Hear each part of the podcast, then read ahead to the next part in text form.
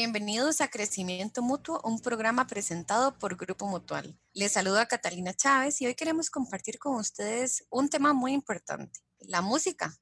¿Cómo influye la música en nuestras vidas? Y para eso hoy contamos con la presencia de don Mario Solera Salas. Él es bachiller y licenciado en música con énfasis en guitarra, máster en administración educativa y egresado del doctorado en estudios de la sociedad y cultura Toda esta actividad académica realizada en la Universidad de Costa Rica. Fue profesor en la Escuela de Artes Musicales de la Universidad de Costa Rica, director de la Banda de Conciertos de San José, director general de bandas y director de la sede del Pacífico de la Universidad de Costa Rica. Actualmente es profesor pensionado y se dedica a la composición y grabación de obras para guitarras y distintos ensambles instrumentales. Bienvenido y muchas gracias, don Mario, por compartir con nosotros. Muchísimas gracias y muchas gracias por la invitación, eh, sobre todo para hablar de un tema que siempre me ha interesado muchísimo y que creo que es de suma importancia para el crecimiento social. Bueno, hablando de eso, don Mario, entonces empecemos. ¿Cómo la música nos puede ayudar a crecer como personas? Voy a permitirme leer tres parrafitos de un estudio que se hizo en Valladolid, una investigación que habla justamente de esto. Dice este texto. La música, que en principio es sustancia física, influye en muchos aspectos biológicos y de comportamiento del ser humano. Quizá la influencia más llamativa sea la que ejerce en nuestro cerebro, que es plástico y susceptible de adaptación. El estudio y práctica de la música puede modificarlo para conseguir que sus dos hemisferios funcionen con más agilidad e integración, de modo más holístico no solo en funciones musicales, sino también en dominios como la memoria o la matemática. Para que la sociedad pueda beneficiarse de ello, es necesaria la educación en esta disciplina desde temprana edad y el lugar idóneo para llegar a todos y todas es la enseñanza obligatoria. Con este texto tenemos dos aspectos que para mí son fundamentales en lo que a música se refiere. Por un lado, es que este arte va a incidir directamente en el desarrollo cerebral de las personas. Y por otro lado, que el escuchar música también va a incidir directamente en la manera de pensar de las personas o en la manera de comportarse. Por eso es que insisto y siempre he insistido constantemente en que se le debe dar mucha importancia y atención tanto a la enseñanza de la música como a lo que la sociedad, en este caso costarricense, escucha. Podríamos ampliar un poquito en el tema del desarrollo de, de la persona, el primer punto, tal vez si nos cuenta un poco cómo relacionar este tema. Claro que sí. Hay mm, ya muchos investigadores neurocientistas que se han interesado en el tema. Voy a mencionar, por ejemplo, esto lo pueden encontrar en YouTube. Hay un documental de la National Geographic que se llama Mi cerebro musical. Y hay investigadores como Daniel Levitin o Peter Chantar estudian el cerebro de varios músicos, entre estos de este cantante inglés conocido como Sting. Y ellos ahí observan cómo es que a la hora de hacer música, de tocar un instrumento musical o de cantar y de participar en, un grupo musical, eh, el cerebro trabaja, la corteza cerebral trabaja en toda su totalidad. Si vemos o nos imaginamos al cerebro como un músculo, la música es un excelente gimnasio para desarrollarlo vamos, nosotros vamos a un gimnasio a hacer ejercicios para desarrollar los músculos, pues el mejor gimnasio que hay para desarrollar el cerebro es la música.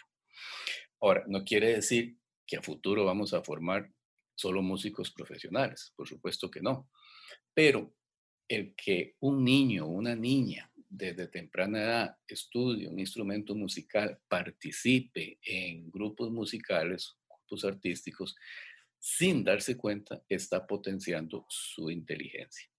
Y sobre eso también hay estudios. Hay un, estudio realizado en, Los Ángeles por el, doctor Cateral y hay estudios también realizados en Austria, en donde, por ejemplo, toman a un grupo de niños y niñas que practican música o que practican danza o que practican teatro y los comparan con grupos de niños y niñas que no practican ninguna actividad artística. y observan que, no obstante, las niñas y los niños tienen que invertir tiempo en actividades académicas, más el estudio de un instrumento, más asistir a los ensayos, obtienen mejores calificaciones que aquellos que se dedican totalmente a la actividad académica.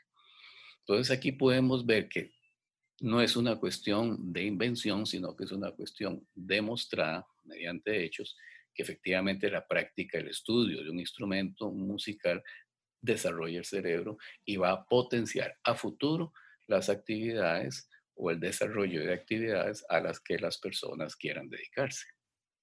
Don Mario, y una consulta. Bueno, este punto muy importante de em, tocar algún instrumento. El escuchar la música también ayuda a desarrollar el cerebro. Y ahí me surge otra pregunta. ¿Qué tipo de música es la recomendable? Sí, por supuesto que escuchar música va a tener una incidencia directa en el desarrollo de nuestro cerebro. ¿Qué pasó con el rock, por ejemplo, de los años 60? El rock fue un movimiento musical que se hizo peligroso a el statu de las sociedades en aquellos años de las sociedades de Estados Unidos. Los jóvenes rechazaban las posiciones implantadas por el statu quo o por los poderes hegemónicos, buscaban la paz, no, haga, no hagamos el, la guerra, hagamos el amor, no vayamos a Vietnam, busquemos la paz. Se convirtió en un movimiento social alrededor de una música sumamente peligroso para el status quo. ¿Qué hicieron? Mandar músicas que fueran sacando de la palestra al rock. La primera que enviaron fue la música disco, que apeló al movimiento, algo básico en el ser humano, y la juventud comenzó a dejar de escuchar el rock para pasar a escuchar a los Bee por ejemplo, a Donna Summer, a ver Fiebre el sábado por la noche, a ver Vaselina, cosas mucho más banales, cosas sin ninguna eh, profundidad crítica o sin ninguna reflexión. ¿Qué teníamos en Latinoamérica? Teníamos la salsa, la salsa de Rubén Blades, por supuesto. Teníamos la música mm, eh, Nueva Trova. Los jóvenes en los años 60, en los años 70, lo que cantaban era ese tipo de música. Cantaban a, a Pablo Milanés, cantaban a Silvio Rodríguez. ¿Qué cantan las sociedades actuales en Latinoamérica? ¿Qué cantan las sociedades actuales en Occidente? Hablemos. Lamentablemente, la música que se está vendiendo es una música totalmente superficial que no conduce a, la, a una reflexión, que conduce más bien a una mayor masificación, a tener sociedades eh, controladas. Entonces, claro que lo que nosotros escuchamos es muy importante. Habrá música que nos va a afectar más fisiológicamente, pero habrá música que nos va a afectar más racionalmente o cognitivamente. Por ejemplo, en Estados Unidos hay escuelas en donde los niños y las niñas todos los días están escuchando a Mozart. Se, se han hecho estudios y se ha visto que la música de Mozart potencia la concentración, potencia la capacidad de razonamiento. Es más, se, tiene en algunas eh, granjas en los Estados Unidos en donde las plantas, en donde el ganado escucha música de Mozart mayormente. Entonces, claro, que lo que nosotros escuchamos va a incidir directamente en nuestra, nuestras relaciones sociales y en nuestro crecimiento personal. Lo pongo de esta manera. No quiero decir que en la actualidad escuchar alguna canción pop sea malo como también no quiero decir que en la actualidad comer de vez en cuando una hamburguesa con unas papas y una gaseosa sea malo. Pero si comemos eso todos los días, terminamos con el colesterol alto y podemos terminar con un infarto. Lo mismo sucede con la música. Tenemos que ser muy cuidadosos y cuidadosas en qué es la música que vamos a poner como un ruido más, como para lavar, como para cocinar, como para limpiar la casa. Y cuál es la música que realmente vamos a escuchar. Porque eso va a afectar directamente nuestras capacidades cognitivas. Uniendo eso, tal vez, don Mario, a la época eh, que estamos viviendo en este momento, con el tema de la pandemia, ¿cómo nos podría ayudar la música a sobrellevar la cuarentena? No sé si hacemos una división para niños y también para los adultos. Claro, de acuerdo a lo que he escuchado en, noticias o en alguna que otra artículo que me ha llegado, una, uno de los temas como un denominador en esta pandemia son las situaciones como de depresión o de estrés, de esto de que las personas dicen que estar metidas en la casa les causa. Podemos decir que los seres humanos somos, somos sociables y necesitamos estar en contacto con otros seres humanos, necesitamos de, abrazarlos, de, de darnos la mano, de vernos en físico, no a través de una pantalla. Entonces pareciera ser que esto está afectando a niveles de depresión o a niveles de ansiedad o causando ansiedad en las personas. Bueno, sí, y está comprobado que hacer música, y eso lo voy a generalizar a hacer arte, es una actividad que se relaciona directamente con funciones primitivas de los seres humanos. Por ejemplo, en el caso de la música, se habla que esta particularidad que tiene de unir los dos hemisferios posiblemente fue un, en una etapa muy temprana nuestra una necesidad de hablar, de comunicarnos. Entonces, estoy seguro que si todas las personas en su casa, ya sean niños, jóvenes o adultos, dediquen unos 20 minutos, unos 30 minutos, ya sea escuchar música, ya sea tocar un instrumento musical, o ya sea hacer arte, o ya sea hacer una obra de teatro entre familia, estoy seguro que eso se convierte en una válvula de escape para sobrellevar con mayor facilidad eh, esta pandemia o esta, esta reclusión en la que necesariamente tenemos que estar. Estoy convencido que sí, y bueno, aquí en, en, nuestra casa, pues somos el ejemplo. Eh, todos los días, ya sea este, mi señora que lee algún texto, bueno, ahora está escribiendo poesía, ya sea eh, mi hija menor que en algún momento se pone a escuchar algo de música, o yo que paso trabajando en música, em, llevamos con mucha más tranquilidad y con mucha más naturalidad este tema de estar en confinamiento. Em, creo que es fundamental que niños y niñas se les invite a acercarse a esta práctica instrumental. A veces las personas quieren como que el niño o la niña después de tres horas ya esté tocando una canción. Y no se trata de eso, se trata de que en un rato el niño o la niña se divierta y se sienta feliz haciendo sonidos. Si los sonidos son cacofónicos o no, eso no interesa. Lo que importa es que esa persona se sienta bien, se sienta feliz. Lo mismo sucede con los jóvenes o las jóvenes probablemente van a aprender con más facilidad. Y lo mismo sucede con esos adultos que dicen, nunca he estudiado un instrumento musical, ya estoy viejo para eso. Falso. Puede tener una gran satisfacción en tocar tres, cuatro, cinco notas a gusto que se va a sentir muy bien. Quizás es importante para esto quitarse esos estereotipos que tengo que sonar como el músico profesional. Por supuesto que eso, de eso no se trata. Se trata de utilizar este arte y otras artes, como he dicho, la danza, el ballet, el teatro, la pintura, para canalizar esta tal vez tensión o estrés que produce en estos días este confinamiento. Y bueno, a la postre que vamos a saber si por ahí sale algún genio o alguna genia en una actividad artística que esa persona no lo sabía de antes.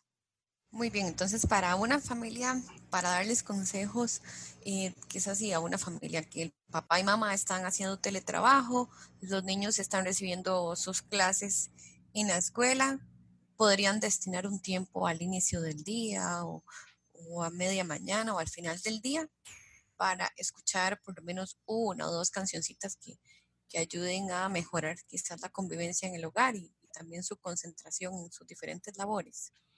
Sí, o pueden cantarla. ¿Por qué no? Si no tocamos ningún instrumento musical, el instrumento musical natural es por excelencia la voz. Entonces cantemos una canción. Si estamos con niños, niñas pequeñas, hay una gran cantidad de canciones eh, destinadas a este público. La famosa canción de los pollitos dice, cantemos la canción de los pollitos Disney. Hagamos un coro aquí en la familia. Em, campanero, Fred Jacques, que es, que es un canon. Para alguien un poco más aventurado, bueno, empieza fulanito, después sultanito, después menganito. A veces va a sonar bonito, a veces va a sonar horroroso. Cuando suena horroroso, nos reímos y vamos de vuelta. Eh, Pueden, pueden, mi recomendación es saquen un ratito para cantar, para escuchar, saquen un ratito, inventen una obra de teatro, representen al famoso virus que nos tiene aquí en la casa, bueno, represéntenlo, que alguien sea el superhéroe que destruye al virus. Pueden hacer un musical también. Es decir, en familia, claro que en estos momentos, más bien es fundamental aprovechar que estamos todos en casa para volver a acercarnos como familia mediante el arte. Sí, me parece a mí que la idea es esa, ¿verdad? Que nos podamos divertir en familia, que podamos compartir, y cambiar la rutina y adaptarnos ahora a la nueva normalidad. Don Mario, para ya ir finalizando, mm, ¿cómo impulsaría esta disciplina de la música a todos los sectores de nuestra sociedad? Nosotros desde la Universidad de Costa Rica, allá en la sede del Pacífico, hemos iniciado un proceso para impulsar a nivel del Ministerio de Educación Pública, por lo menos en la región, que se cambie eh, la enseñanza de la música en las escuelas y en colegios. El objetivo es, en algunos años, llegar a hacer que este arte, esta materia, sea una materia académica, o sea, vista como una materia académica y no como una materia accesoria. Por otro lado, estamos siguiendo, gracias a las visitas de un profesor de una universidad de Chicago, el doctor Tom Selle, una metodología que nace en la India y que está siendo muy utilizada en Tailandia, que es la educación de valores humanos a través de la música. Además de la práctica musical, que los niños o niñas o los jóvenes también reflexionen sobre el amor, sobre la fuerza de voluntad, sobre la tolerancia, sobre la solidaridad, antes, durante y después de una este, enseñanza musical, una práctica musical. Desde ahí estuvimos, eh, hemos estado impulsando. Ya yo estoy pensionado, pero ahí en la sede del Pacífico queda el profesor Jorge Siliesar a cargo de este proyecto y ya tenemos a dos eh, estudiantes. una es profesora de inglés ya graduada y la otra está estudiando administración, pero es profesora de violín.